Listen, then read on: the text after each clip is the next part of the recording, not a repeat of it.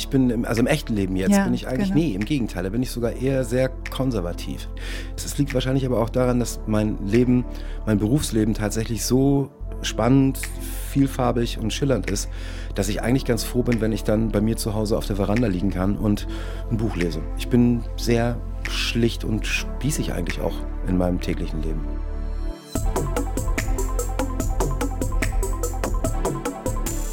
Sina Peschke trifft. Ja, schön, dass ihr da seid. Ich freue mich echt, dass ihr mich gefunden habt, denn hier hört ihr immer die besten Interviews aus meiner Radioreihe Sina Peschke trifft 2008 habe ich bereits damit angefangen. Ich habe da auch einen Schreck bekommen, als ich darüber nachgedacht habe. Aber jetzt haben wir 2023, 15 Jahre her, ist ein echtes kleines Jubiläum. Also jetzt ist mal Zeit für einen Podcast und die besten Interviews. Und der Schauspieler Moritz Bleibtreu, der gehörte für mich ähm, immer zu den Gästen der Kategorie, oh, das könnte etwas schwierig werden. Und das liegt ja dann meistens daran, dass man äh, seine Interviewgäste meistens in ernsten Rollen oder Situationen gesehen hat, wo sie nie gelacht haben und mh, überhaupt nichts großartig Neues über sie bekannt ist. Und wenn man am Ende dann auch noch glaubt, was in der Branche so alles erzählt wird. So war's. Jedenfalls äh, ging's mir so, als ich wusste, Moritz Bleibtreu wartet da oben im Hotelzimmer in Hamburg auf mich und er wollte über seinen ersten Film sprechen, in dem er nicht nur Hauptdarsteller, sondern gleichzeitig auch noch Regisseur war. Und äh, ich, ich wollte ja lieber über sein Kaffeegesicht reden, denn seit ein paar Jahren ist er ja das Gesicht von Dahlmeier. Der war dann auch mal Sponsor von meiner Radiosendung, äh, um ganz einfach mal so mit den leichten Themen zu beginnen. Also haben wir uns dann langsam vorgearbeitet in unserem Interview, so Stück für Stück. Mitten in der Pandemie war es. Es war im Herbst 2021 und das Ganze lief bei Radio SAW. Ich kann es gar nicht laut genug sagen, ich freue mich sehr, dich zu sehen. Und so anders. Vielen Dank. Wie meinst du anders? Naja, das Bild, was sich äh, von dir, was sich bei mir eingeprägt hat, ist du im, glaube pinkfarbenen Schlafanzug auf dem Kreuzfahrtschiff. Oh, ja. Ach so, rot war der. Der war nicht pink. Komm, der war, Der war- der war komm, ich- Bordeaux-rot mit goldenen äh, Dings. Wie heißt das? Nähten. Das war in einem Musicalfilm. Ich war noch niemals in, in New York und ich muss sagen, ich habe das nicht erwartet. Ich dachte, was, was wird das jetzt? Ich war relativ skeptisch und ich bin raus und habe gedacht, du musst jetzt sofort nach New York. Siehst du? Und hast es gemacht? Nee, wann denn? Geht ja gerade nicht. Ach, stimmt, genau. Ja, aber ich habe es auf der Liste. Okay. Du warst noch niemals in Ich New war York? wirklich, ich war, Ui, ich, ja dann. wirklich. Ja, dann Glaubst musst du natürlich dahin. Ja, genau. Du hast mal gesagt, ich kann leider gar nicht singen. Du hast es trotzdem gemacht. Hast du eine Wette verloren oder wie ist das damals passiert? Das war, äh, das ist dem Philipp Stölzel in die Schuhe zu schieben, der dann tatsächlich gesagt hat, nee, ich finde, du singst gar nicht so schlecht und ich Mhm. glaube, du kannst das machen. Und irgendwie, ähm, ja, hat mich das gereizt, weil, weil ich weiß auch gar nicht warum. Ich bin kein Schauspieler, der so analytisch denkt und sagt, ach, jetzt müsste ich mal wieder einen Thriller machen oder jetzt muss ich mal singen oder so, sondern es ist eigentlich so, dass ich was lese und dann resoniert da was in mir und ich merke, hm, da spüre ich was und ich kann da was von mir geben im besten Fall und dann mache ich das. Und ich habe mich da ein bisschen kopflos reingestürzt. Es war dann, äh, ich musste halt singen lernen. Es ist mir nicht geglückt, aber ich habe es versucht. Ich habe noch nie so einen pinkfarbenen Film gesehen, wie, wie dieser es Äh, ein war. bisschen gay, ne? So ich habe am Anfang gedacht, um Gottes Willen, bist du, bist du hier wirklich richtig? Und jetzt fangen die auch noch an zu singen. Und dann der, der, der hier Ochsenknecht, der hatte aber ein pinkfarbenes Sakko an. Du sagst es. Das war's. Du sagst es, mit weißem Hemd, genau. Genau. Auf alle Fälle äh, zeigt aber der Film, was du alles kannst. Die Bandbreite. Was er alles versucht, meinst du? Nein, das war, schon, das, war schon, das war schon nicht schlecht. Ähm, also diese Rolle zeigt vor allen Dingen, wie flexibel du bist. Möchte ich ganz einfach mal so sagen. Weil du dich nämlich nicht festlegen willst, ist das genauso wie im richtigen Leben? Ähm, du, wie nicht festlegen im So, so richtigen Leben, meinst du? Bist du jemand, der gern vieles und alles ausprobiert? Äh, nee, eigentlich gar nicht. Ich bin, im, also im echten Leben jetzt Ja, bin ich eigentlich, genau. nee, im Gegenteil, da bin ich sogar eher sehr konservativ. Bin keiner, der wahnsinnige Abenteuer sucht, von Klippen springen muss, um dann noch Monoski-mäßig ins Tal zu fahren an einem Paragliding. Nee, nee, im Gegenteil. Es, liegt wahrscheinlich aber auch daran, dass mein Leben, mein Berufsleben tatsächlich so spannend, vielfarbig und schillernd ist, dass ich eigentlich ganz froh bin, wenn ich dann bei mir zu Hause auf der Veranda liegen kann und ein Buch lese. Ich bin sehr schlicht und spießig eigentlich auch in meinem täglichen Leben. Oh, das wird eine schöne Sendung, da kann man noch viel ja. drüber reden. Aber erstmal möchte ich gerne mal sagen, was, was Kollegen über dich sagen, also meine Kollegen aus meiner Branche. Also ich dachte schon, jetzt immer Kollegen aus meiner Branche, stell dir vor. Nein, äh, die sagen immer Profi, gerne ein bisschen auf Distanz. Äh, ja, also mh. Hm. Ach, das wird immer so, ich weiß gar nicht, ich empfinde mich persönlich so überhaupt nicht so. Und ich glaube auch fast alle Leute, die mich kennen, würden sagen, das stimmt gar nicht. Moritz geht nicht, ich gehe nicht auf Distanz. Ich bin eigentlich ein sehr offener und zugänglicher Mensch, aber wenn du darauf anspielst, dass es bestimmte Teilbereiche gibt, die ich äh, aus meinem öffentlichen Leben raushalte und ich versuche mich möglichst nur über meinen Beruf zu definieren, als die Figur, die ich da bin in der Öffentlichkeit, dann ist das sicherlich wahr. Ja, das ist, war aber auch noch nie mein Ding. Es ist aber auch nicht so, dass ich jetzt sage, ich ziehe mich da bewusst raus oder will ein Geheimnis aus mir machen. Es macht mir einfach keinen Spaß. Ich habe irgendwann so vor, und die ersten Jahre meiner Karriere habe ich mich ja schön rumgedrückt auf irgendwelchen roten Teppichen, Veranstaltungen, habe das auch alles mitgenommen. Aber und dann irgendwann, nicht mehr? Nee, irgendwann hm. hat es einfach keinen Spaß mehr gemacht. Und dann, warum soll ich da hingehen, wenn es mir keinen Spaß macht? Hm. Brauchst du es auch nicht mehr? Das ist wieder so ein Ding. Ich glaube auch gar nicht, dass es jemals irgendwann jemand braucht. Das ist auch so ein, geh mal dahin, dann wirst du, hm. und da ist, dann lernst du den und den kennen. Ich wüsste tatsächlich nicht, dass irgendjemand jemals eine Rolle bekommen hat, weil er auf irgendeinen Empfang gegangen ist. Also ich glaube nicht, dass das so funktioniert. Vielleicht sehe ich das auch falsch, aber ich glaube nicht, dass das so funktioniert. Apropos Rollen, man weiß ja gar nicht, wo man, wo man bei dir anfangen soll. Ich ähm, nehme jetzt mal meine wichtigsten Filme, okay? Mhm. Also, der Bader-Meinhof-Komplex. Mhm. Weißt du auch warum? Mhm. mhm. Weil ähm, Thomas Thieme der Richter war. Großartiger Kollege. Ja, finde ich auch. Ja, ja, ja, mein Nachbar. Ach, cool. Ja, Knocking on Heaven's Door, ja. sowieso. Lona Rent, klar. Elementarteilchen. Und dann, da weiß ich nicht, ob du dich überhaupt noch daran erinnern kannst, der Goethe-Film. Ja, sicher kann ich mich daran erinnern. Philipp Stölze. Ich ja. war noch niemals in New York, derselbe Regisseur. Ach so? Da haben Philipp und ich uns kennengelernt. Genau. Und dann habt ihr damals in Rudolstadt oder teilweise sogar in Rudolstadt gedreht. Genau, Rudolstadt, äh, Görlitz, Görlitz, ne? Heißt das? Ja, ja Görlitz. Ja, die ganze Ecke da, wunderschön. Sehr, ja. sehr, sehr schön da. Und die Fernsehproduktion äh, Schuld von oder nach ähm, Ferdinand von Schirach, das ist so meine persönliche Hitliste. Aber ich finde es so schön, was, was, was Till Schweiger gesagt hat. Der hat diesen, diesen Satz formuliert: Moritz, Moritz passt eigentlich überall hin. Das ist gut. Hat er gesagt. Äh, ist, das, ist, das ein, ist das für dich jetzt ein Kompliment oder sagst du, nee, da muss man sich schon ein bisschen mehr Mühe geben? Ich finde das ein absolutes Kompliment. Ich finde das super.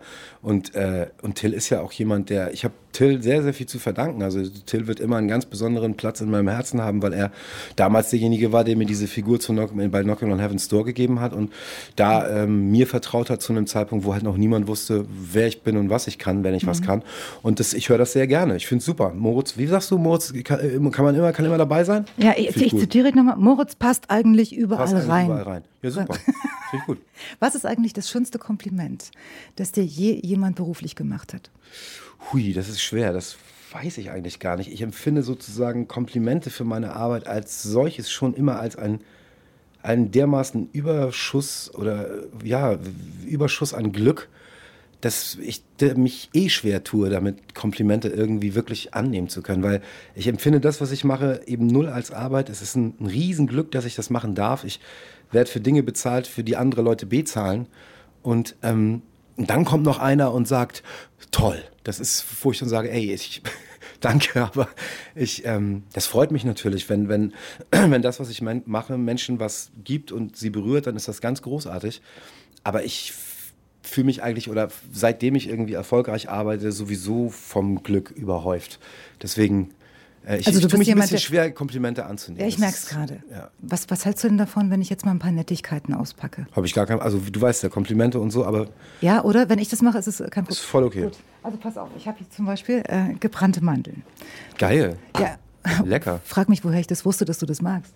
Ja, woher wusstest du, dass ich gebrannte Mandeln mag? Ich, ich habe es einfach geahnt. Echt? Du bist ein ganz normaler Mann wahrscheinlich. Das mögen alle Männer gebrannte Mandeln? ja, genau. Oh, einmal, ja? Geil. Feinstes mm. Teegebäck. Oh, das kenne ich. Das ist ja. top. Das habe ich letztens auch mitgenommen. Ja. Das ist sehr, sehr gut. Und dann haben wir noch feines mm. Scottish Shortbread. Gerne, dann nehme ich mal das die Das ist nicht alles nur für dich. Das war schon offen. nein, das stimmt nicht. Wollen wir wetten? Ich, nein. Du hast genascht. Nein. Gib's zu. Nein, wirklich. wirklich? Ich habe es nicht angerührt, hm. wenn ich es dir sage. Okay. Gibst du mir nochmal? Sehr gerne. Du auch Mandel oder lieber Tegeberg?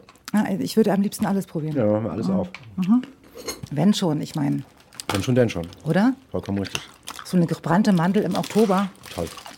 Du kannst dir alles leisten und erzählst du mit. Bist du so einer, so ein mhm. eitler Typ, der damit dass ich sage, nur eins von jedem und ich meine, bist du ein Kalorienzähler? Ja, wenn ich esse, dann esse ich, esse ich auch. Ich esse sehr gerne. Ich komme auch, weil ich sehr gerne koche. Mhm. Und mein einziges wirkliches Hobby ist. Und deswegen begeistere ich mich natürlich viel zu sehr leider auch Du für kochst. Was kochst du denn? alles, was du möchtest. Also kochen bin ich tatsächlich. Ich bin eine der sehr wenigen Sachen. traditionell unterwegs. Das Soll heißen? so Rouladen. Sehr gerne, Echt? Mhm. absolut, na sicher, gar keine Frage. Ja, meine Mutter war nicht die beste Köchin, meine Oma hat sehr so. Mhm. gut gekocht, die war aus Ostpreußen. Und natürlich, also aus Wien, meine Mhm. Familie kommt ja eigentlich aus Österreich, also aus mein Vater aus Innsbruck, meine Mutter aus Wien. Und dementsprechend ist die österreichische Küche quasi das gewesen, womit ich so Oh, herrlich. Mhm. groß geworden bin. Insofern, das ist genau mein Terrain. Rouladen kann ich dir sehr gute machen, selbstverständlich. Das werden wir noch sehen. Mhm. Du entstammst einer, einer echten ähm, Schauspielerdynastie, kann man so sagen. Ne? Da Mhm. gibt es nur wenige Lücken. Das ist ein blödes Wort, Dynastie, aber ja. Wieso halt- findest du es blöd? Hört sich so an wie so, weiß ich nicht, wie so ein Königs-, wie so ein Adelsgeschlecht, eine Dynastie. Ähm, nee, aber wir haben sehr viele verrückte Menschen in der Familie gehabt und ähm, einige davon waren eben auch Schauspieler. Aber nicht nur, wir hatten auch andere Verrückte in der Familie. Es war einfach grundsätzlich, die, meine Familiengeschichte ist doch etwas besonders, kann man sagen. Aber ja, das stimmt insofern, als das klar Papa und Mama Schauspieler waren und höchstwahrscheinlich die Hedwig bleibt treu, ganz berühmte Burgschauspielerin, ähm, höchstwahrscheinlich meine Ur, meine Urgroßmutter war. Genau. Das ist aber nicht bewiesen. Deswegen, da bewege ich mich auf dünnem Eis. Man weiß von dir, dass du im Grunde genommen äh, immer schon Schauspieler werden wolltest. Aber ich frage dich trotzdem, hattest du nicht sowas wie so ein, so ein Lokführertraum oder so, einen kleinen Plan B? Kann ich mir gar nicht anders vorstellen. So ein, Nee. echt. ich habe immer gedacht, das ist, also für mich war das gefühlt nie ein Wunsch, sondern eher wie ein Schicksal. Also ich wusste, ich mache das irgendwann. Ich wusste nicht wie, ich wusste nicht so genau wann, aber ich wusste, ich mache das irgendwann. Und ich glaube, ich hätte mich auch erst dann gefragt, was ich noch vielleicht machen kann, wenn das komplett gescheitert wäre. Aber ich habe dann relativ großes Glück gehabt und war eben insgesamt fast vier Jahre im Ausland und habe in, Fra in Frankreich gelebt, in Amerika meine Schauspielschule gemacht, in Italien gelebt, anderthalb Jahre, die Sprachen gelernt und bin dann zurück. Nicht so schnell, das müsste man noch mal dazwischen gehen. Ja? Ich wollte nämlich erst mal fragen, ob du dich, ich habe in einer Doku einen Ausschnitt gesehen, du im Kindergartentheater. Weißt Ja. du noch, was das für eine Rolle war? Im Kindergartentheater Ja? Äh, äh, wir haben Da gab's mehrere. einen kleinen Ausschnitt. Wir haben ganz viele Stücke gemacht im Kindergarten. Übrigens auch sehr, sehr toll und unheimlich aufwendig gemacht. Das war nicht Ich breche die Herzen der stolzesten Frauen, wo ich Bestimmt singe. das. Nein. So okay. geil mit Malte zusammen. War, war ich neun oder zehn. Kein so. Scherz, oder was? die Herzen der stolzesten Frauen. Hast du gesungen? Weil Ja, ich so stürmisch und so leidenschaftlich und so weiter. Genau. Ja. Da nee, weiß ich zehn. nicht. Was, was, welches Stück war es? Weiß ich nicht mehr. Ich dachte, mit du einer Zeitmaschine. erinnern. Ah, okay. Wo, wo, ähm, da habe ich, glaube ich, auch die Hauptrolle gespielt. Damals sogar schon, ja. Was sind denn die Vor- oder auch die Nachteile, ähm, wenn alle drumherum auch Schauspieler sind? Geben da alle ihren Senf dazu oder wie war das bei dir? Nee, ich glaube, ich habe ja auch einfach mal das große Glück gehabt, nicht einfach nur in Anführungsstrichen Schauspielerkind zu sein, sondern das Kind meiner Mutter, die halt eine sehr, sehr besondere Schauspielerin war und die vor allem dafür gesorgt hat, dass ich relativ früh sowas wie einen, sowas wie einen künstlerischen Kompass in Bezug auf Werte und in Bezug auf das, was zählt, so in dem Beruf mitbekommen habe, der vielleicht ähm, heutzutage schon ein bisschen altmodisch ist. so. Aber du bist ja zum Glück konservativ. Ja, eben. Also Ja. daran siehst du wieder. Ich bin Ja. da sogar erzkonservativ, weil genau diese Werte sind eben die Werte, die ich zum Beispiel jetzt auch meinem meinem Sohn vermittle. Da ist nichts, was äh, irgendwie reformbedürftig wäre. Also meine Mutter hat mir, glaube ich, schon wirklich sehr, sehr gut beigebracht, worum es in diesem Beruf geht. Und Mhm. das ist ein Riesenvorteil, weil es sich für mich eben nie darum gedreht hat, ähm, berühmt zu sein, äh, Geld zu verdienen oder weiß der Herr nicht was, sondern es ging eigentlich immer nur ums Spiel und um, um, um, um, um um, um wahrhaftig zu sein und um was zu geben. Und Wir sagen es vielleicht nochmal für die Jüngeren. Ähm, deine Mutter war Monika Bleibtreu, ist vor elf Jahren gestorben und Genau. war eine großartige Schauspielerin und du hattest, ähm, wenn ich das mal so einfach mal nachplappern darf, nach allem, was ich so gelesen habe, manchmal auch ein schwieriges Verhältnis. Du hattest es nicht leicht mit ihr, sie hatte es auch nicht leicht mit dir. Da habt ihr euch gut ergänzt. Ähm, du warst als Kind oft allein, weil sie halt alleinerziehend war. Wie lief es denn so in der Schule damals? Scheiße. Mhm. Und Schule war nicht mein Ding. Nee. Aber ich habe mich da ganz gut durchgewurschtelt. Ich war auf einer Gesamtschule. Mhm. Und da geht's, ja, weißt du? Das ist also nicht. Bei euch damals, ja. Naja, das vereint ja quasi alle Schulsysteme. Und wenn du nicht so gut bist, dann kommst du in den A-Kurs. Wenn du besser bist, kommst du in B-Kurs. Ich habe mich da so durchgewurschtelt. Mhm. Aber ich wusste auch, dass Schulbildung nichts ist, was ich jemals wirklich brauchen werde. Stimmt das, dass du mit 17 einfach abgebrochen hast? Ja, ich habe die 11. Klasse angefangen. Also ich wusste halt nicht so genau, wie ich das mit der Schauspielerei angehen soll. Dann hat meine Mutter gesagt, du, wenn du immer noch nicht so, dann mach doch einfach noch das blöde Abitur. Dann hast es. Schaden ja. kannst nicht. Ich habe gesagt, hat sie auch recht. Und habe das dann angefangen und bin dann sitzen geblieben im ersten Jahr in der 11. Weil das konnte man ja in der Gesamtschule nicht, ne? Und dann wurde mir auf einmal klar, hier geht's. War dann doof. Und dann äh, stand ich vor der Wahl. Entweder ich mache den Kram nochmal oder ich mache was anderes. Und dann habe ich gesagt, du, ich glaube, das, das nochmal machen ist nix. Und dann ähm, habe ich über Umwege die Möglichkeit bekommen, als Au pair in äh, Paris zu arbeiten für eine damalige Freundin meiner Mutter. Das, das habe ich, ich gemacht. spannend vor. Ja, und, und jetzt kannst du nicht nur fließend Französisch, sondern kannst auch Kinder erziehen. Genau. Man muss aber dazu sagen, ich habe damals ähm, sehr, apropos Kindergarten, ich habe ein sehr, sehr enges Verhältnis zu meinem Kindergarten und auch zu meinem Kindergärtner gehabt und habe das immer noch. Und äh, der ähm, war ein hervorragender Pädagoge, oder ist es immer noch. Und da habe ich schon sehr früh gelernt, ähm, ja, für kleinere Verantwortung zu übernehmen. Wir hatten eine Struktur in dem Kindergarten, wo ganz klar waren, die Älteren kümmern sich um die Kleinen. Mhm. Umso älter du wirst, umso weniger darfst du und so. Ne? Und umso weniger musst du, umso mehr musst du. Und das war ganz gut. Also ich habe die, ich, ich konnte mit, mit, mit kleinen Kindern schon damals auch sehr, sehr gut, weil ich das irgendwie aus dem Kindergarten kannte, obwohl ich keine Brüder und Schwestern hatte. Und die Kleine war damals, glaube ich, zweieinhalb. Und das war ganz cool, weil ich dann quasi, ich hatte ungefähr denselben Wortschatz in Französisch, ne? Und dann haben wir das so zusammen gelernt, irgendwie. So. Dann bist du nach Rom, um Italienisch zu lernen? Na, das ist so ein bisschen, ich habe damals ein Schauspielseminar gemacht in Deutschland, in Darmstadt. Und habe mich da in ein Mädchen verliebt. Frau besser gesagt.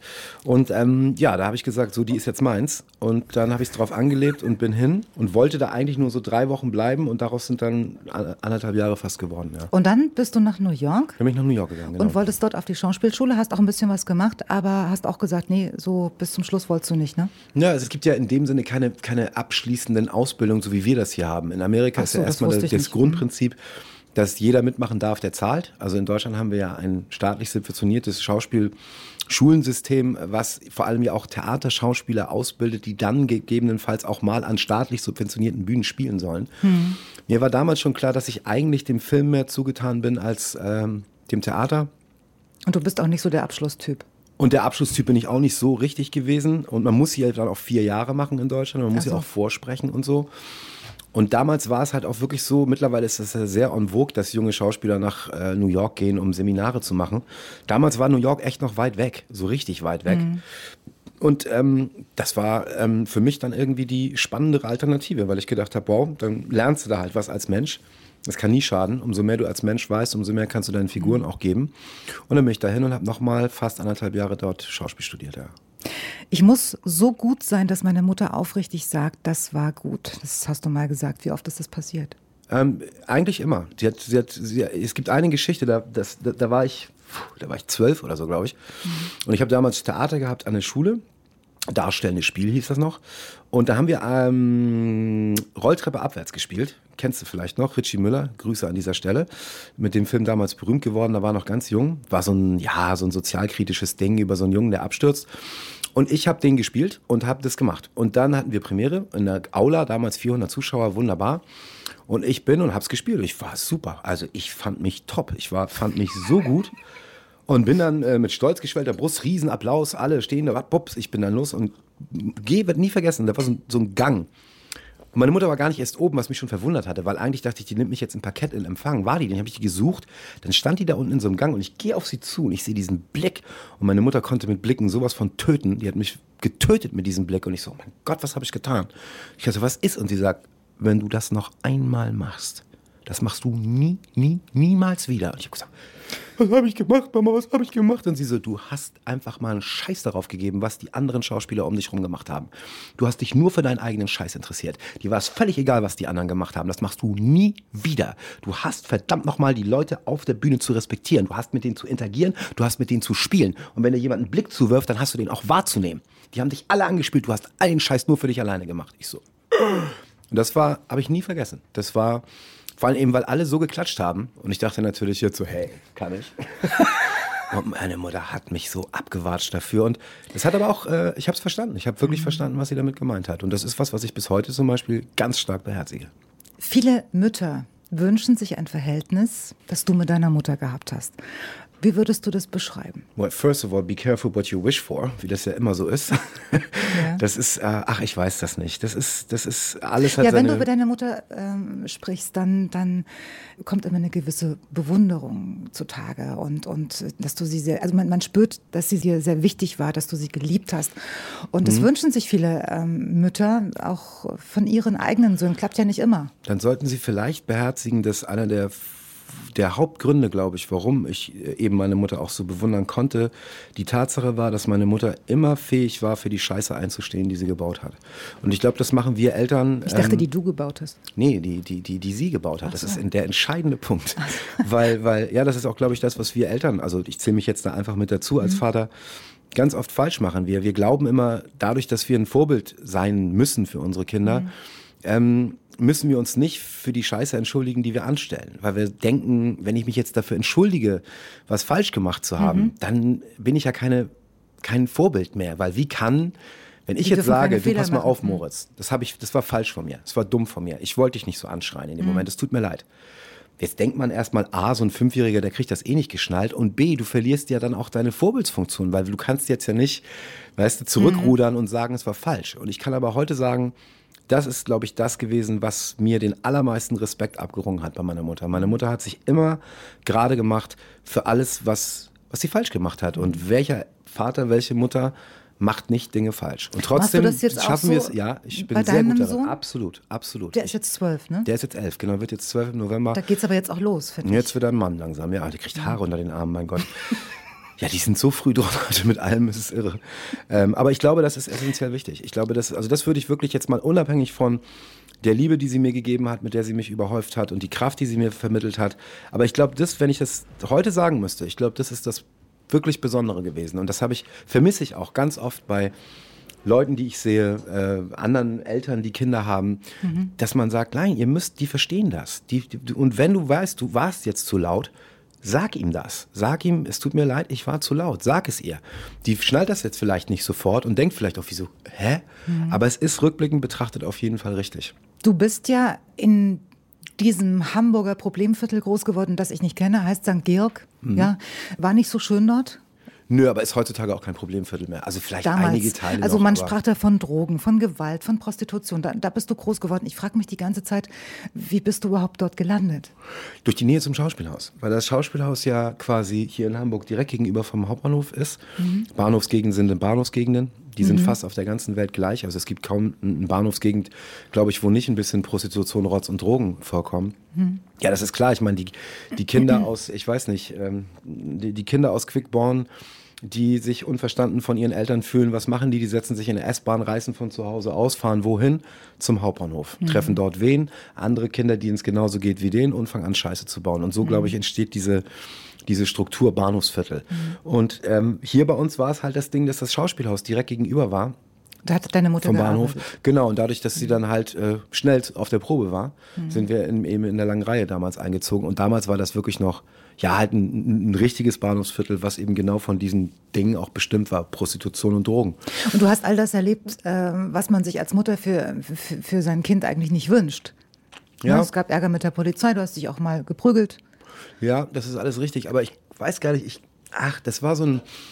Meine Mutter hatte damals auch einen sehr, sehr, sagen wir mal, existenzialistischen Trip. Und meine Mutter hat auch. Was meinst du damit? Naja, die hat damals, also in den, in den frühen 80er Jahren, hat sie damals mit einem Theater gebrochen, eine freie Theatergruppe gegründet, auf wildeste Art und Weise äh, mhm. mit dieser freien Theatergruppe das Geld verbrannt. Und es war sehr, es war, es war eine sehr wilde Zeit, sagen wir mal. Die, die 80er, die frühen 80er Jahre waren ja auch generell eine sehr wilde Zeit. Und das war mir halt auch alles ein bisschen viel. Und gleichzeitig wusste ich aber, meine Mutter hat irgendwann mal zu mir gesagt, du Moritz, ich kann dich nicht glücklich machen, wenn ich mich selbst nicht glücklich mache. Mhm. Und das weiß ich noch, das hat mich damals sehr getroffen.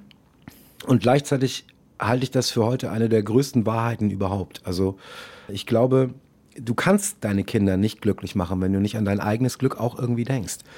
Und das, ähm, also wenn, wenn ich dich richtig verstanden, verstanden habe, so eine kleine Portion Egoismus ist gut. Absolut, ja. ja. Also es geht gar nicht anders. Ich mhm. glaube, wenn man sich selbst nicht in den Mittelpunkt rückt der Dinge und nicht selbst nach seinem eigenen Glück strebt, wie soll man dann äh, wirklich aufrichtige Liebe und Zuneigung zu jemand anderen, ob es dein mhm. Kind ist oder nicht, ähm, aufbringen. Das ist unheimlich schwer. Man muss sich irgendwie auch selbst der Nächste sein, anders geht das nicht. Und dann kann man sich gegebenenfalls dafür entschuldigen, dass man zu egoistisch gehandelt hat. Aber das hat natürlich gedauert, bis ich das irgendwann verstanden hatte. Aber heute sage ich, dass das absolut richtig war, weil ich genau weiß, ähm, sie hätte sich selbst unglücklich gemacht, wenn sie ihr Leben zu sehr nach mir ausgerichtet hätte. Und dann, apropos Cortex, äh, landest du auch vielleicht in der Misere, wo du nicht mehr glücklich bist. Apropos Cortex, wir müssen es erklären, so heißt äh, dein neuer Film, der am Donnerstag in die Kinos kommt. Lass uns später ganz ausführlich drüber reden. Ne? Wir müssen erst uns noch ein bisschen abarbeiten. Okay. Ich meine, ist ja, ist ja nicht, nicht ganz ohne dein Leben. Ja? Nicht ganz. Ist noch ein Stück bis zum Cortex. Ist noch ein bisschen da. ja. Deine Mutter hat dich irgendwann auf eine Kampfsportschule geschickt. Das tun Mütter gerne, wenn sie merken, dass die Jungs nicht ausgelastet sind. Das war damals eigentlich der Freund, der damalige Freund meiner Mutter, der, der die auf diese Idee gekommen ist. Aber das war aus der Not geboren, weil ich eben St. Georg war damals ein, wirklich ein fast reines Ausländerviertel, da haben kaum deutsche Kids gewohnt. Und bei mir war es immer so ein bisschen das Problem, dass ich äh, ja nun nicht so wahnsinnig deutsch auch aussehe und dann immer in dem Konflikt stand, dass die, dass die Ausländer quasi gedacht haben, ich bin Deutscher und haben mir Schellen gegeben und die Deutschen haben gedacht, ich bin Ausländer und haben mir Schellen gegeben. Und ich stand immer so dazwischen und kam dann halt so und bin einfach auch sehr gewaltfrei und auch ziemlich behütet die ersten Jahre meines Lebens groß geworden und ähm, habe halt nie zurückgehauen und ich bin halt echt original so alle zehn Tage verprügelt worden. Und das war dann meiner Mutter irgendwann zu blöd und dann hat der Freund, der damalige Freund meiner Mutter gesagt, so, kommst jetzt mit, machst jetzt das. Und glücklicherweise war das, äh, ist daraus meine erste wirklich große Liebe und Leidenschaft entstanden. Und ich habe mich dann so in den mhm. Kampfsport geflüchtet, dass das für mich so die nächsten, naja, fünf, sechs Jahre der absolute Lebensinhalt schlechthin war. Und das hat mir geholfen. Das war dann tatsächlich so, dass das so Kampfsport wirkt ja dann auch manchmal nach, von innen nach außen. Mhm. Das heißt, dass du vielleicht auch irgendwie ausstrahlst, dass man, dass du dich vielleicht auch wehren kannst und dann mhm. passiert es dir nicht mehr so oft. Also ich musste mich dann auch gar nicht mehr so oft prügeln. Und beruflich war es ja auch nicht äh, umsonst. Also es hat dir beruflich sicherlich auch, auch geholfen. Heute weiß man, wenn du sowas machst, äh, der tut nicht nur so. Das ist, das ist ja. vor allen Dingen auch toll. Es ist nach wie vor, ich bin ein, ein nach wie vor ein riesengroßer Fan von Kampfsport und finde das eine ganz, ganz tolle Sache, eben weil man nicht nur einen Körper äh, schult und trainiert, sondern eben auch eine Geisteshaltung hinzukommt, die mir ganz persönlich unheimlich wichtig ist. Ich begeister mich auch für MMA, aber gleichzeitig. Für was? Ähm, äh, Mixed Martial Arts, das, was die da in dem Käfig machen. Was viele Leute als eine, ja, als eine. Im Käfig. Kennst du das nicht? Nee. Cage Fighting? Ja, Mixed Martial Arts. Es ist eigentlich die, die, die, Vermischung aus allen Kampfsportarten und dann sind da zwei im Käfig und hauen sich so lange, bis einer nicht mehr will. Jetzt kann man sagen, das ist, äh, ähm, das ist martialisch und, und ähm, schlimm. Ist es auch bis zu einem bestimmten Grad, aber es folgt trotzdem irgendwie äh, gewissen Regeln und ähm, auch einer gewissen Logik. Aber was ich bei den traditionellen Systemen halt toll finde, dass sie eben auch eine Geisteshaltung mit mitbringen. Und das finde ich eben bei den ganz, also von Judo, Jujutsu, Taekwondo, Karate, diese Systeme finde ich, finde ich super. Könnte ich nur jedem Jugendlichen empfehlen, das zu machen. Nicht um sich wehren zu können, sondern eigentlich viel mehr für einen selbst als, als Geisteshaltung. Anfang der 90er Jahre hat dich der Produzent äh, Nico Hoffmann wahrscheinlich irgendwo entdeckt und auch gebucht sofort für eine Rolle in Schulz äh, und Schulz. Dort hast du einen Neonazi gespielt. Und damals soll Götz George zum Hoffmann gesagt haben, das wird mal ein ganz großer. Hast du davon Angeblich. gewusst? Ja, Nico hat mir das mal erzählt. Nico ja? hat mir damals die Geschichte erzählt und ähm, das glaube ich, das kann gut sein. Ich fand es nur so abstrus, weil ich meine erste Figur, die ich gespielt habe, ein Skinhead war. Und ich habe so gedacht, also fehlbesetzter kannst du gar nicht sein. Also, super, mache ich. So, ähm, ja, es war ein ganz kleiner Auftritt ich glaube, ich habe den Götz sogar noch nicht mal richtig kennengelernt. Wir haben uns nur so aneinander vorbei, aber es war für mich natürlich ganz Warst groß. Warst du dessen dass, bewusst? Ja, ja klar, ja. Götz George, hallo Heinz George, das mhm. ist äh, ja genauso eine Dynastie, wenn man so will. Mhm. Ähm, und ja, das war für mich natürlich ganz, ganz groß. Und, aber ich wusste das nicht. Nico hat mir das irgendwann erzählt. Ach, ich dachte, ihr habt jetzt auch mehr Kontakt gehabt, weil Götz George war ja so, was Arbeiten anbelangt. Er hat ja auch so ein paar ähm, Regeln für sich selbst aufgestellt, die nicht ganz ohne waren, was man so hört. Ja, ich habe, wie gesagt, nie wirklich direkt mit ihm mhm. arbeiten können. Deswegen kann ich dazu nichts sagen, aber ich weiß, ich habe davon gehört, aber das äh, finde das ja auch gar nicht schlimm manchmal. Ich finde ja auch die eine oder andere in Anführungsstrichen Marotte, solange sie ähm, der Arbeit dient, mhm. auch gar nicht unbedingt äh, ja, doof. Also, und wenn einer sagt, ich wünsche mir Konzentration und jetzt verdammt nochmal ruhig zu sein, dann finde ich das erstmal auch gar nicht so schlecht. Dann bist du irgendwann in dem Film Stadtgespräch, in dem es ja auch um Radio ging. Da bist du quasi aus der Torte gesprungen, ne? Da bin ich aus der Torte gesprungen als schwuler Liebhaber von Kai Wiesinger damals. ich wollte es jetzt nicht sagen. War für mich aber genauso großartig. Rainer Kaufmann damals die Regie geführt. Ich habe vorher äh, einen Film gemacht, ähm, ähm, der tatsächlich, muss ich sagen, für mich so die, die, das war für mich so, du hast es geschafft. Ich habe davor einen Fernsehfilm gemacht, äh, auch mit dem Rainer Kaufmann, der hieß Unschuldsengel. Mhm. Und den habe ich gemacht, da spielten mit damals Jürgen Vogel und Nicolette Krebitz. Mhm. Und das waren für mich die beiden Götter. Also Jürgen Vogel war so mein, als ich wiederkam aus New York, habe ich damals im Kino Kleine Haie gesehen. Mhm. Und habe gedacht, was ist denn jetzt bitte in diesem Deutschland passiert, was ich verpasst habe? Weil bis dahin ja, war halt das, was Till äh, auch immer gerne Knattern nennt, Schweiger. Ne? Also damals haben die Schauspieler einfach noch geknattert. Ne? Die hatten alle eine ordentliche Sprachausbildung so, hm, und es ja. wurde nicht geschliffen beim Sprechen, sondern es wurde akzentuiert gesprochen. Mhm. Und das war so der erste Film eigentlich, Sönke Wortmann übrigens, by the way, toller Film bis heute. Ähm, das war eine völlig andere Gangart, eine völlig andere Art zu spielen, eine völlig andere Leichtigkeit. Und dann, mhm. gerade bei Jürgen mit seiner frechen Schnauze da, habe ich gedacht, sag mal, wenn das so geht, so will ich das machen, so wie der. Mhm. Und dann, ähm, ja, nicht keine zwei Jahre später, damals war ich noch ähm, am Schauspielhaus, nee, am Thalia sogar hier, im Thalia im Engagement, hieß es, äh, da gibt es eine ganz kleine Rolle äh, zu spielen in diesem Film. Willst du das machen? Und ich gesagt, sofort. Und da war es eigentlich so, ja, ich habe mit Jürgen Vogel einen Film gemacht, jetzt mehr gibt es eh nicht zu erreichen. das war für mich der Horizont. Und dann war und Nicolette Krebitz. Das war für mich so, jetzt, jetzt habe ich es geschafft. Eigentlich. Auf alle Fälle hast du zum, äh, in diesem Film Stadtgespräche gezeigt, dass du auch komisch kannst. Ja, das stimmt, genau. Das, das war, die erste so, Komödie, da, genau. Da, ja. Genau, da ist doch dann der Knoten geplatzt. Da, da, da muss doch jetzt bei dir das Gefühl ausgebrochen sein, so nach dem Motto, jetzt kann ich alles, was ich will. Hm, äh, nee, aber es war tatsächlich, also die, die, die, die Wahrnehmung, ich glaube, dass das Komödiantische, was mir auch bis heute in Anführungsstrichen, ich will nicht sagen nachhängt, aber es ist ein ganz wichtiger Teil meiner, mhm. meiner Arbeit. Ich liebe ja Comedy. Das war das erste Mal, dass ich das so machen konnte. Und dann zur Perfektion in Knocking on Heaven's Door. So ein bisschen. Es ist ja auch ein eher, ist auch ein gleicher, ein ähnlicher Charaktertyp gewesen. Ne? Mhm. Bisschen tump, trotzdem nett, Herz am rechten Fleck, versteht mhm. nicht gleich alles, aber dann doch. Das ist so, und das ist auch eine Figur, die ich nach wie vor unheimlich gerne spiele. Das ist auch eine Figur, auch übrigens im echten Leben Menschen, äh, an die ich sehr schnell mein Herz verlieren kann. Wenn ich das mal so sagen darf, da mag ich dich auch am meisten. Aber Siehst darauf kommt es ja nicht an. Äh, für Knocking on Heaven's Door äh, gab es den Deutschen Filmpreis ja. und den Ernst-Lubitsch-Preis. Ja. Mm, war dir diese Anerkennung wichtig oder braucht es ganz einfach in diesem Geschäft mal einen Preis, weil es gut fürs fürs Geschäft halt ist. Das war, das ist für mich ähnlich wie Komplimente. Ich finde, ich, ich, glaube ja, dass diese Preise, die wir uns da irgendwie selber geben oder jemand uns gibt, immer auch so ein bisschen so eine, äh, ja, wie soll man sagen? Es ist so, weißt du, wenn der Eindruck entsteht, dass wir wahnsinnig gelitten haben über die, unter diesen Filmen, die wir gemacht haben und wahnsinnig gelitten haben für die Kunst und für den Film, dann brauchen wir auch einen Preis, damit wir diese Schmerzen wieder. Es ist, ich finde es ein bisschen, also ich habe das nie verstanden. Ich finde, ich finde es schön, es ist okay, ähm, ich mache das mit. Aber ich glaube tatsächlich, dass, dass, dass die Anerkennung, die uns zuteil wird in dem Beruf, die Tatsache, dass wir das machen dürfen, was wir machen dürfen, ein dermaßenes Geschenk ist, dass ich das nie so ganz verstanden habe, dass man dann on top noch äh, einen Preis bekommt und ein Auto umsonst. Das ist dann so ausgerechnet was? ich. Wieso kriege ich jetzt noch ein Auto umsonst? Gebt das doch dem. Also das ist äh, wie sagt man so schön, der, Scheiß, der Teufel scheißt immer auf den größten Haufen. Mhm. Und das ist in dem Fall schon manchmal auch ein bisschen befremdlich. Und da braucht man auch, glaube ich, immer mal wieder mal so einen Schlag in den Nacken, um das nicht als selbstverständlich zu betrachten oder vielleicht auch so einen Preis als verdient. Mhm. Sagen wir mal so, ich glaube, das Schlimmste, was du beim Preis machen kannst, ist zu glauben, dass du ihn verdient hast. Was treibt dich an? Erfolg, Spaß, Anerkennung, Geld? Äh, alles, alle, alle die Dinge. Mhm. Alle die Dinge, ähm, aber vor allem, also Erfolg, nee, Erfolg gar nicht so sehr. Anerkennung auch nicht. Hast du Anerkennung hast du gesagt, ne? Ja. Auch nicht so sehr. Nee, Spaß und Geld. Du kannst die Reihenfolge ändern. Sagen. So. Spaß und Geld lassen wir stehen.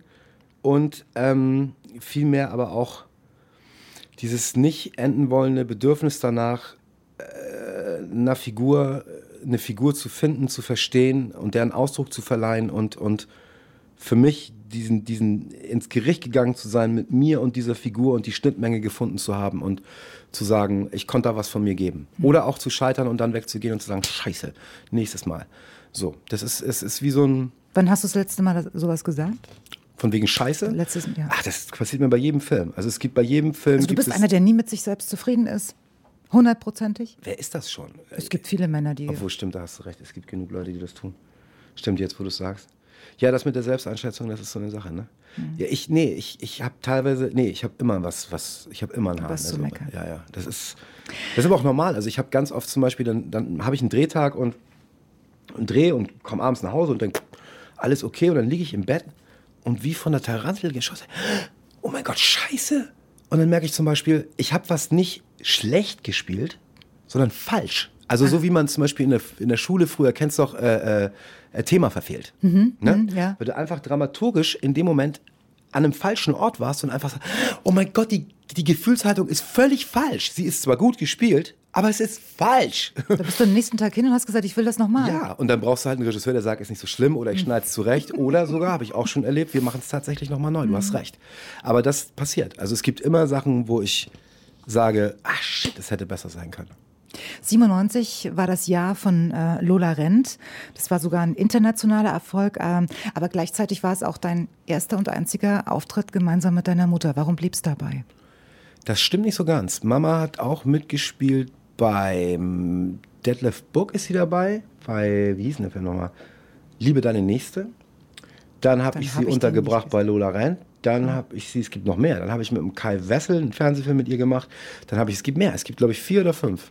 Ich habe sie einfach immer mitgeschleppt, weil zu der Dame, meine Mutter ist damals, äh, muss man sagen, ganz furchtbar und auch ganz schlimm ein Jahr vor der Unkündbarkeit ähm, am Schauspielhaus damals ge gefeuert worden, gekündigt worden, was ich nicht gut fand. Ähm, wo ich heute noch auf bestimmte Leute sauer bin. Äh, und dann war es einfach wirklich so, dass meine Mutter war damals, glaube ich, Anfang 50 und das war natürlich als ja, äh, ne, 50 Ja. Jahre, alleinerziehend. Gut, ich war damals schon groß und erwachsen, aber das war nicht einfach. Und vor allem, sie hat ja auch nicht so viel gedreht. Und dann habe ich halt quasi sie bei allem gepusht und habe immer bei jeder kleinen Rolle, die ich irgendwo gesehen habe, könnte das nicht meine Mutter hier? Ich habe noch eine Mama, ich habe noch eine Mutter. Und das hat geklappt. Und dann bin ich auch richtig stolz auf mich. Das hat dann dazu geführt, dass sie sozusagen diesen zweiten Frühling an Karriere nochmal erlebt hat. Also ich habe sie damals richtig ganz bewusst jedem angedreht. Gesagt, hier, die ist noch viel besser als ich, nimm die, nimm die. Also es war nicht nur einmal, sondern es waren vier oder Mehrfach, ich glaube vier, fünf Sachen haben Ja, wir es dann genau. gemacht, ja. Gut. Ähm, Moritz, du bist vor allen Dingen ein Kinostar, Hm. weil du es sein möchtest, weil du auch ein bisschen konservativ bist, wie wir festgestellt haben. Was hat das Kino, was das Fernsehen für dich jetzt, weil du siehst es ja mit anderen Augen, äh, nicht hat? Die ungeteilte Aufmerksamkeit. Ins Kino so. musst du gehen bei Wind und Wetter, du musst dich da hinsetzen und deine Aufmerksamkeit ist eine andere. Du musst zugucken. Du setzt dich ja nicht ins Kino, um dann mit dem Handy zu spielen. Oder wenn du rausgehen willst, dann musst du an diesen Leuten vorbei und die eine und andere wird grummeln und sagen, sagen Sie mal. Also es ist, deine Aufmerksamkeit ist 10 Euro wert. Sie ist geschärft, du hast dafür bezahlt, du sitzt da und du nimmst anders teil.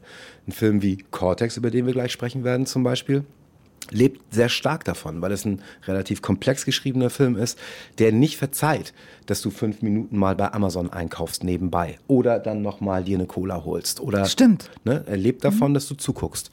Er überfordert dich nicht, weil er ist nur anderthalb Stunden lang, aber diese anderthalb Stunden braucht er deine ungeteilte Aufmerksamkeit. Und das ist der große Vorteil, den, den der Raum Kino dem zu Hause gegenüber hat, wo jemand, äh, wenn ich es jetzt flapsig sage, mit einer Hand an den, du weißt schon, und mit der anderen Hand an der Fernbedienung da sitzt und zu jeder Zeit sagen kann, er schaltet es weg, weil es ihm zu kompliziert ist.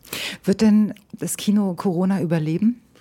Was glaubst du? Puh, Ich bin unheimlich schlecht mit so, mit so ich glaube, mein Gott, also sicherlich alles wird Corona irgendwie überleben. Die Frage ist halt nur wie, ne? Also genau wie die Oper und das Theater im Laufe der, der Jahrzehnte immer mehr den, die Position in der Mitte der Gesellschaft eingebüßt hat, wird das dem Kino auch passieren. Und das ist übrigens auch schon vor Corona äh, gewesen. Also das Kino stirbt ja nicht erst seit Corona, aber Corona hilft natürlich äh, sehr. Braucht es nicht einfach nur gute Filme? Nee. Leider nicht. Es ist natürlich tatsächlich so, dass dieser der Gigantismus, den die Welt mittlerweile eingeholt hat, ähnlich wie äh, bei dem, weißt du, beim früher, wenn man Monopoly gespielt hat und einfach einem alles gehört hat, gegen den kommst du nicht mehr an. Und leider Gottes hat sich diese, diese, diese, diese Budget-Spirale so in so einen Gigantismus gedreht, dass wir eben jetzt Filme für 300 Millionen machen, die dann in der Sehgewohnheit normal wirken, nur wir haben ein Produkt, was 300 Millionen gekostet hat, das müssen wir erstmal wieder zurückbekommen. Wo kommt dieses Geld her? Und das ist unheimlich schwer, das zu toppen. Als, als, als äh, weiß ich nicht, ähm, King Kong rauskam, haben die Leute bei Stock Motion gesagt, oh mein Gott, wie haben die das gemacht? Und als Terminator 2 rauskam und das erste Morphing da war, haben die Leute gesagt, oh mein Gott, guck dir das an. Und das ist einfach vorbei. Du kannst heute mit CGI-Mitteln nichts mehr machen, was den Zuschauer so beeindruckt, dass er sagt, das heißt, ich glaube, wenn das Kino in der nächsten Zeit in der Lage sein wird, die Leute nochmal wirklich gesamtgesellschaftlich zu packen und wirklich zu rütteln, und zwar alle, nicht nur einen kleinen Teilbereich, mhm. sondern alle, dann geht das, glaube ich, nur über Inhalt dann wird das nur über die Geschichte an sich geben, nicht über die Form. Das ist vorbei. Bist das du deshalb unter die Regisseure gegangen? Ja, und auch unter die Autoren vor allem. Mhm. Also apropos Cortex. Ja, genau. Darüber sprechen wir nämlich ist, gleich. Ja, das ist, okay. Ist, Noch eine gebrannte Mandel vielleicht zwischendurch? Nee, danke. Warum nicht? Du, jetzt gerade nicht. Jetzt, jetzt Genau, ich bin fein Dann ohne. eben nicht. Nimm du eine. Heute ist Sonntag noch Montag, Dienstag, Mittwoch, Donnerstag. Viermal noch schlafen. Viermal schlafen. Dann kommt Cortex in die Kinos. So heißt dein neuer Film. Und es ist, ist, nicht einfach nur ein neuer Film, sondern du warst, bei uns sagt man, eine eierlegende Wollmilchsau. Kennst du das? Diesen nee, was ist? Ach so, eine eierlegende Wollmilchsau ist einer, der alles macht? Ja. Das dachte ich mir. du warst Regisseur. Du äh, Hauptdarsteller, Drehbuchautor und auch noch teilweise Produzent. Ja, nicht nur teilweise Produzent und auch Produzent. Ach, du bist ja. in voll, ins volle Risiko gegangen. Ja, was heißt volles Risiko? Wir haben ja zum Glück ein System, in dem man so, also, ne? Ich dachte, du hattest noch aber, einen Partner oder so. Ja, genau. Aber ja, wir haben das schon auch selbst produziert. Ja, das war ursprünglich nicht so gedacht. Ich wollte das nie selber spielen. Ich wollte immer Regie führen und schreiben, logischerweise. Aber ich wollte mich nicht haben. Also ich als Regisseur wollte Moritz Bleibtreu nicht haben. Dann habe ich gesagt, ich will den nicht. Dann war es aber so, dass das ist leider auch meiner Nichterfahrung geschuldet, dass dann in dem Moment, wo, wo Gelder da sind und, und das heißt, wir drehen so einen Film, muss es halt auch dann machen, wenn es dann angesagt ist. Und was ich total unterschätzt habe, ist, dass dann, dass du einfach eingekauft haben musst bis zu dem Zeitpunkt. Und ich habe halt gedacht, ach, ich finde noch einen und das wird schon. Und dann habe ich mich ein bisschen verrechnet und war dann wirklich in einer Situation, wo ich einfach niemanden mehr gefunden habe. Die, die ich gegebenenfalls wollte, die waren nicht mehr zu haben, weil die auch schon in anderen mhm. Produktionen steckten. Gleichzeitig sind wir in Deutschland auch nicht mit äh, Filmstars gesegnet, wie es die Franzosen zum Beispiel sind im Alter von Mitte 40. Die sind bei uns in Deutschland auch schnell an einer Hand abgezählt. Da gibt es gar nicht so viele. Und dann hat äh, mein Produzentenkollege äh, Emek irgendwann gesagt, ach komm, so schlecht ist doch dieser Moritz Bleibtreu nicht. Nimm den doch. Dann hat der Produzent gesagt, okay, können uns das ja ist mal anschauen. günstiger im Paket, ne? Richtig, du sagst es, den kriegst du so billig nie wieder, hat der Produzent gesagt. Hauptdarsteller hat gesagt, ich mag den Regisseur, ich mag das Ja. Thema, mache ich für billig.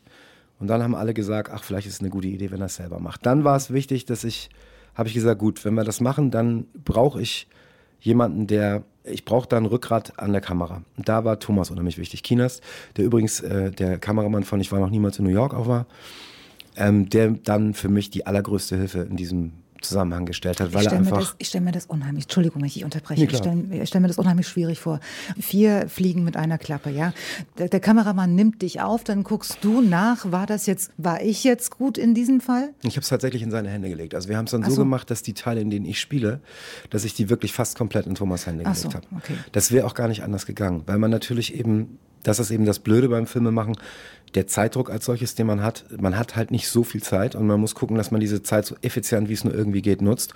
Und da war für mich eben wichtig, dass ich weiß, ich kann mich bei Thomas wirklich auch drauf verlassen. Und selbst wenn ich jetzt mal nicht die Zeit habe, nochmal aufs Material zu gucken, dann sage ich Daumen hoch, sagt er Daumen hoch und dann geht's weiter. Okay. Das ähm, war sehr wichtig, weil wir den Film natürlich auch für sehr wenig Geld nur machen konnten. Wenig Geld heißt? Wenig Geld heißt unter 4 Millionen. Das ist für so einen Film, äh, wie ich finde, Ja. äh, bemerkenswert, wenn man sich anguckt, was dabei rausgekommen ist. Als ich den, den Titel gelesen habe, Cortex, dachte da steckt ja bestimmt irgendwas dahinter. So, also ich habe den Film ja noch nicht gesehen. Ich dachte, Cortex, guckst mal nach, was heißt das? Dann kam Wikipedia Großhirnrinde. Nicht nur Großhirnrinden, Rinden im Allgemeinen. Ne? Ja, genau. willst, willst du eigentlich gar nicht wissen, weil ich, ich habe es nicht so mit medizinischen Sachen. Ja. Und äh, sag du doch mal ganz kurz, so in, in, in, in drei, vier, maximal fünf Sätzen, worum geht es in diesem Film? Es geht um einen Cortex, um einen Mann, der unter Träumen slash vielleicht Wahnvorstellungen leidet, von einem anderen jungen Mann träumt, um irgendwann in seiner Haut aufzuwachen, in der Haut dieses jungen Mannes. Der junge Mann versucht sein neues Leben zu behalten und der ältere sein Leben zurückzubekommen. Das klingt jetzt nicht einfach für denjenigen, der den Film noch nicht gesehen Ziemlich bescheuert, was? Ja. Und trotzdem pitchbar. Soll ich dir was sagen? Ich habe ich hab mir den Film ja schon angeschaut. Ne? Und ich stelle fest jetzt, kein Mädchenfilm. Kannst du es nachvollziehen? Ja, das tue ich mich unheimlich schwer mit, mit, so, mit so Mädchen- und Jungsfilmen und so. Gut, dann Aber sagen wir es anders. Dann ich sagen weiß, was du anders. meinst. Genau. Ich weiß, was du dann meinst. sagen wir es anders. Ich habe gedacht, okay, jetzt guckst du mal, ähm, findest du Attribute für diesen Film, um es kurz und knackig zu machen? Wenn ich jetzt Filmkritiker wäre und müsste eine Überschrift finden für den neuen ähm, Bleibtreu-Film, den er als Regisseur gemacht hat, als Drehbuchautor und wir hätten es gerade besprochen, dann würde ich schreiben, ähm, anspruchsvoll, verrückt. Von mir aus. Kannst du das nachvollziehen? Total, aber ich bin jemand, der das, der das unheimlich schlecht kann. Also immer, wenn man mich fragt, wie würden Sie, also zum Beispiel gern werde ich gefragt, wie würden Sie Ihr Image definieren? Dann würde ich, sage ich Ja, immer, ich würde es nicht definieren. Das, Aber das hast sollen du- ja gerade die anderen das- machen. Also die das so anderen sollen ja gewollt? gerade sagen, Hast du das so gewollt, dass ich, dass ich jetzt zum Beispiel sage, äh, hast du anspruchsvoll, gesagt, verrückt? anspruchsvoll ich super. Ja? Kaufe ich. Besser als extrem scheiße langweilig. Richtig? Ja, ja, natürlich. Siehst du. Ich habe mir auch Insofern- Mühe gegeben. Voll okay. Extrem scheiße langweilig hätte ich jetzt gesagt, mm, es ist, äh, hätte besser sein können. Aber bist du zumindest zufrieden fürs Erste? Es war dein erstes Mal in vier Funktionen. Ich bin sehr, sehr zufrieden und vor allem mal wieder äh, fühle ich mich einfach unheimlich beschenkt. Ich fühle mich unheimlich beschenkt, dass ich das machen durfte. Ich fühle mich beschenkt, dass Leute das, äh, mir das Vertrauen geschenkt haben, das mit mir zusammen zu machen. sich Nadja Uhl zusammen- zum Beispiel. Alle, wie sie da sind. Nicht nur Ja. meine Schauspieler, auch die Geldgeber, auch alle anderen, alle hinter der Kamera. Das fühle mich beschenkt, dass die mir so geholfen haben und so hinter mir gestanden haben und und was immer der Film jetzt an Reaktionen hervorruft, das ist dann das, was es ist. Und ich, für mich ist es ein Geschenk, dass ich es habe machen dürfen. Und gleichzeitig habe ich gelernt, dass ähm, Dinge nie so werden, wie du willst, zu 100 Prozent. Das ist das Problem. Wir sind als Filmemacher nie autonom. Ne? Also wir können nicht wie ein Maler uns ins Feld setzen und jeder Pinselstrich, den wir setzen, ist genau so, wie wir ihn wollten. Sondern wir haben 50 Leute, wir haben Schauspieler, wir haben Special Effects, wir haben Bauten, wir haben, und all das muss ineinander greifen.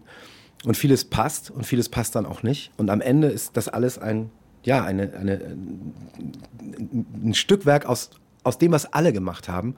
Und es ist trotzdem meins. Und das ist, empfinde ich als das größte Geschenk, dass ich sagen kann, ich habe mir das irgendwann auf meiner Couch da ausgedacht und jetzt auf einmal ist da ein Film draus geworden, wo 150 Leute mitgemacht haben. Das ist doch irre. Der neue Psycho-Thriller von Moritz Bleibtreu. Hammer, Hammer. Ist es jetzt sein Baby?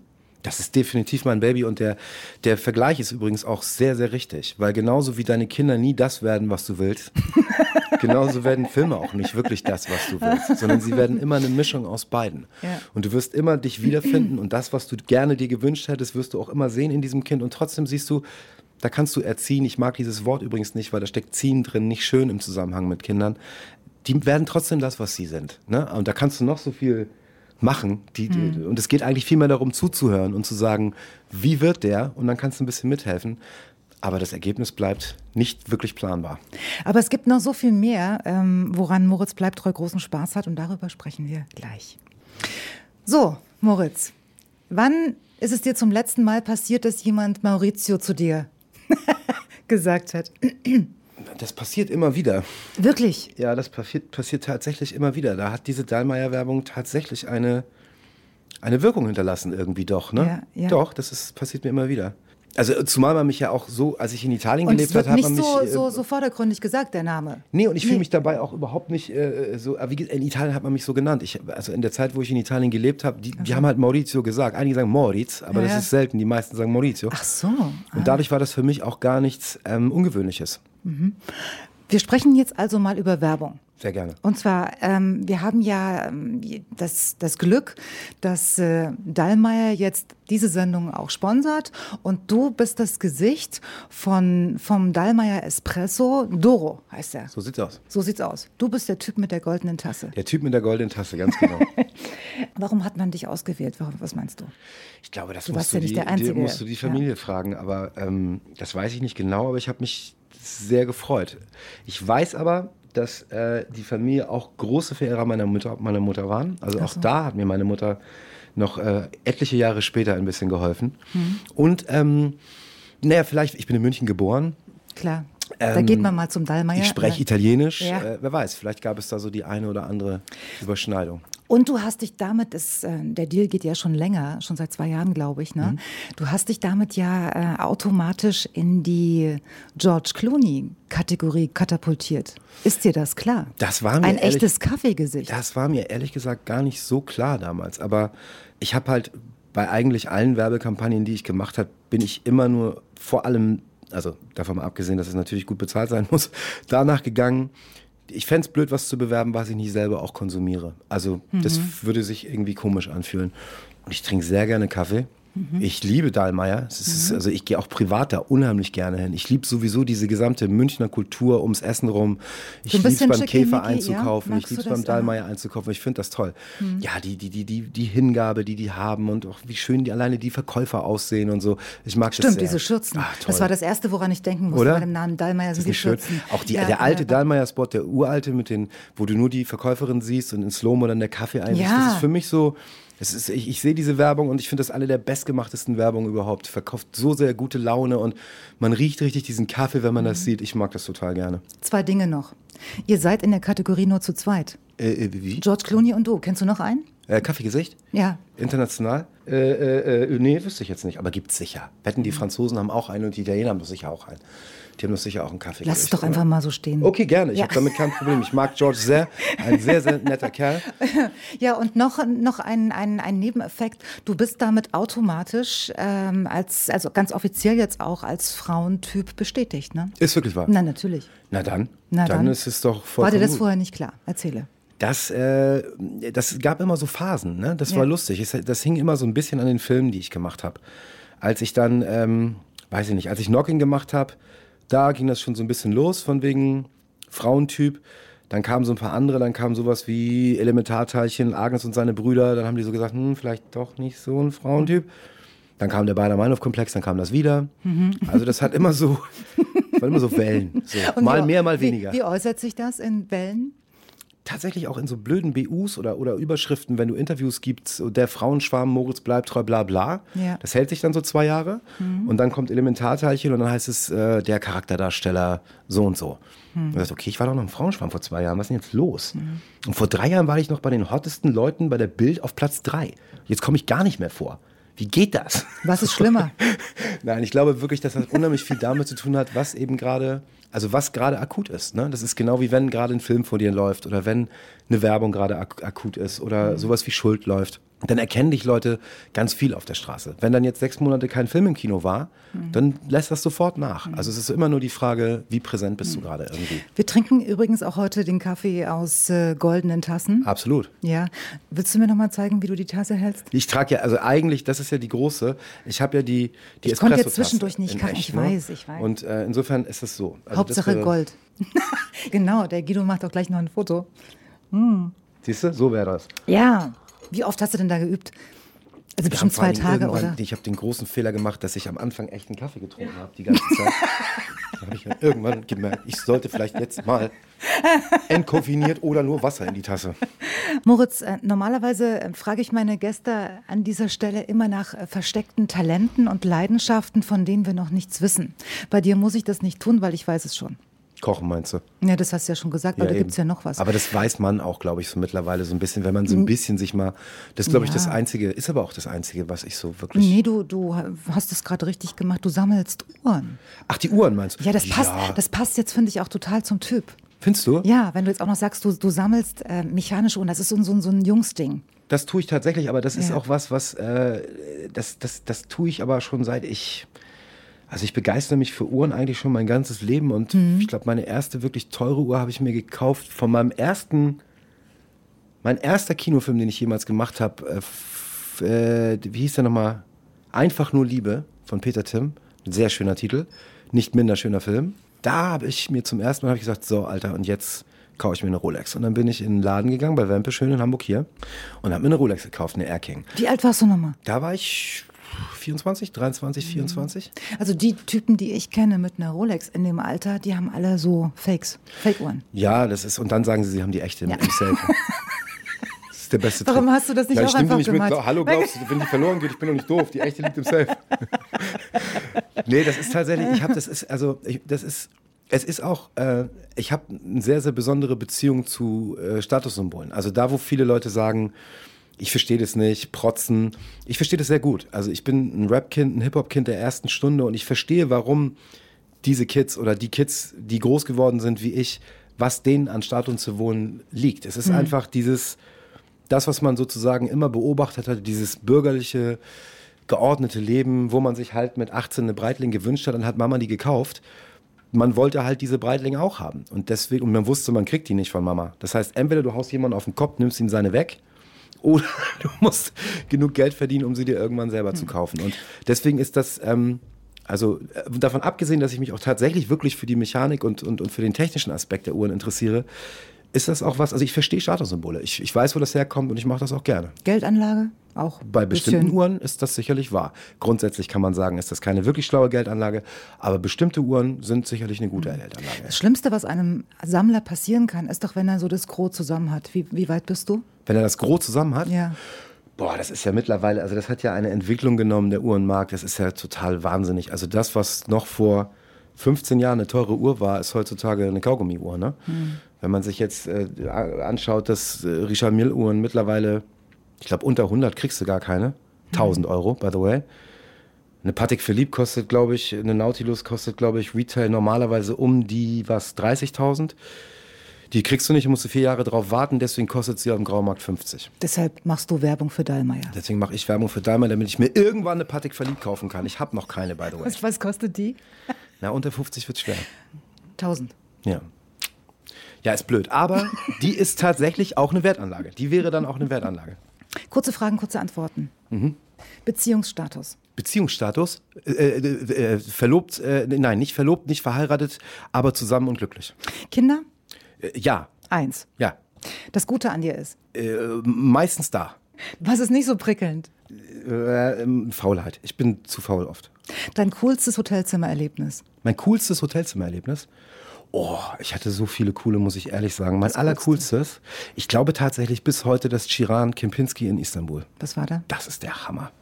Ist einfach gelegen auf eine Art, die vom anderen Stern ist. Der Service ist von einem anderen Stern, die Zimmer sind von einem anderen Stern. Das ist irre toll. Der böseste Kommentar, den du mal über dich lesen musstest? Gummigesicht. Mit wem würdest du gerne öfter verwechselt werden? Brad Pitt natürlich. Bio oder konventionell? Eine gute Mischung aus beiden. Hammer oder Handwerker? Machst du selbst oder holst du jemanden? Je nach, aber für die großen Sachen Handwerker. Joggen oder Sit-Ups? Sit-Ups. Tattoos oder Piercing? Tattoos. Ich hasse Piercings. Nie verstanden. Schnitzel oder Zucchini-Nudeln? Schnitzel. Was ist bei dir immer im Kühlschrank? Äh, Parmesan. Wofür gibst du zu viel Geld aus? Uhren. Auf welchen Luxus möchtest du nicht verzichten? Uhren. Mit wem würdest du gerne mal eine Nacht durchmachen? Bob Marley, aber der ist leider nicht mehr da. In welcher Beziehung bist du ein Spießer? Äh, Ordnung. Welchen Du bist ordentlich? Mhm. Hm, sehr schön. Welchen Trend begreifst du gar nicht? Die meisten. Ich, Trends sind mir immer, da bleibe ich fern. In wen warst du mal heimlich verliebt, den wir vielleicht sogar kennen? Sophie Massot. Und ich durfte irgendwann einen Film mit ihr machen. Das war geil. Also ich war in meiner äh, Jugend ganz total verschossen in sie. Und dann habe ich irgendwann einen Film mit ihr gemacht. Das war das Größte. Die wollte mich nicht. Die war damals mit Ding schon zusammen. Das wusste keiner. Mit, äh, wie heißt er von Highlander? Christoph Lommer. Mm, dein fiesester Kinderstreich?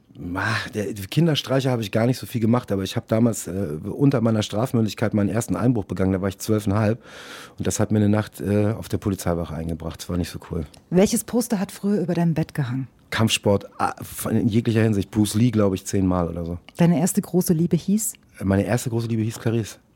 Dein erster Kuss war wo?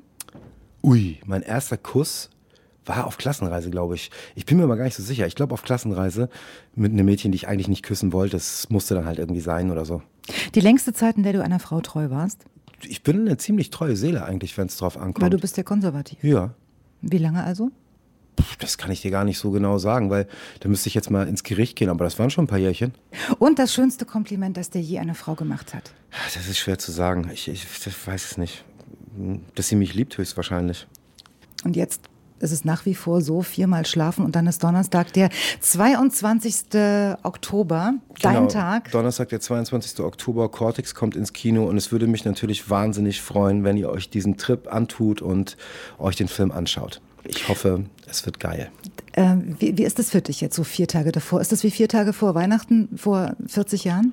Es ist schon, man, also jeder Tag, den man auf so eine Premiere dann zuwandert, äh, da wird es dann, also so ganz kriege ich die Nervosität nicht weg. Nee, das gehört schon auch dazu. Schon, ne? Also ein Ja, bisschen klar. schlecht schlafen gehört dazu. Auf jeden Fall. Und wie gesagt, es ist auch dein Baby, weil du warst zum ersten Mal nicht nur Hauptdarsteller, sondern du warst Regisseur, du warst Drehbuchautor und hast äh, den ganzen Film auch noch selbst produziert. Also nach wie vor etwas Besonderes für dich. Und ich bin gespannt, was deine, deine Fans dazu sagen. Wie ist es eigentlich? Ähm, was, was machst du, um Feedback zu bekommen? Oder kommt das automatisch? Ich vermeide Feedback möglichst. möglichst vermeiden. äh, ja, ich lese ungern Kritiken so, ich sag mal, nee, komm, lass mal, der muss nicht sein. Ähm, nee, eigentlich gar nicht. Also das ist ja, das Tolle ist ja, also da, wo sich viele Kollegen dann über, weiß ich nicht, Prominenz oder so beschweren, kann ich nur sagen, ich empfinde das oft als sehr angenehm, weil die, die wirklich schönsten Komplimente, die bekommst du tatsächlich auf der Straße, wenn im Vorbeigehen dir einer sagt, ey, hier, bumm, der und der Film, top. Und so, manchmal ja? reden die über Filme, die du selbst schon vergessen hast und du sagst, wow, den Film fandst du gut. So, ja, den fand ich toll. Sagst, wow, das, ist, das sind die schönsten Momente eigentlich. War schön mit dir. Dankeschön. Gleichfalls. Was steht als nächstes auf deiner persönlichen To-Do-Liste? Ähm, äh, so wie wir alle, so gut wie es nur irgendwie geht äh, und so unbeschadet durch diese Krise rutschen und glücklich sein. Du darfst dir jetzt was einpacken. Also entweder du nimmst jetzt die gebrannten Mandeln Entweder oder, oder, du du? nimmst jetzt. Was mache ich jetzt mit den goldenen Tassen von Dallmayr? Du kannst die entweder behalten Ja. Oder äh, ich nehme sie mit, aber Nee, ich habe natürlich sie. schon welche. Du kannst sie behalten und du sagst, was du schön. von den Süßigkeiten haben möchtest. Hast du das Teegebäck schon mal probiert? Ich kenne das Teegebäck, es ist sehr, sehr lecker. Na also dann- du kannst von mir aus alles mitnehmen. Nein, um Gottes Weil ich Willen. kann natürlich meine Freunde bei Dahlmeier anrufen und die würden mir ganz großzügig auch was davon schicken. Ich gebe es dir mit, das war Okay, der Grund. cool. Jetzt habe ich sie hergebracht, jetzt nicht wieder mit zurücknehmen. Gut. Ich nehme noch eine gebrannte Mandel Mach und das. sage Tschüss und freue mich aufs Kino am Donnerstag. Mach's Bis gut. bald auf die nächste gebrannte Mandel.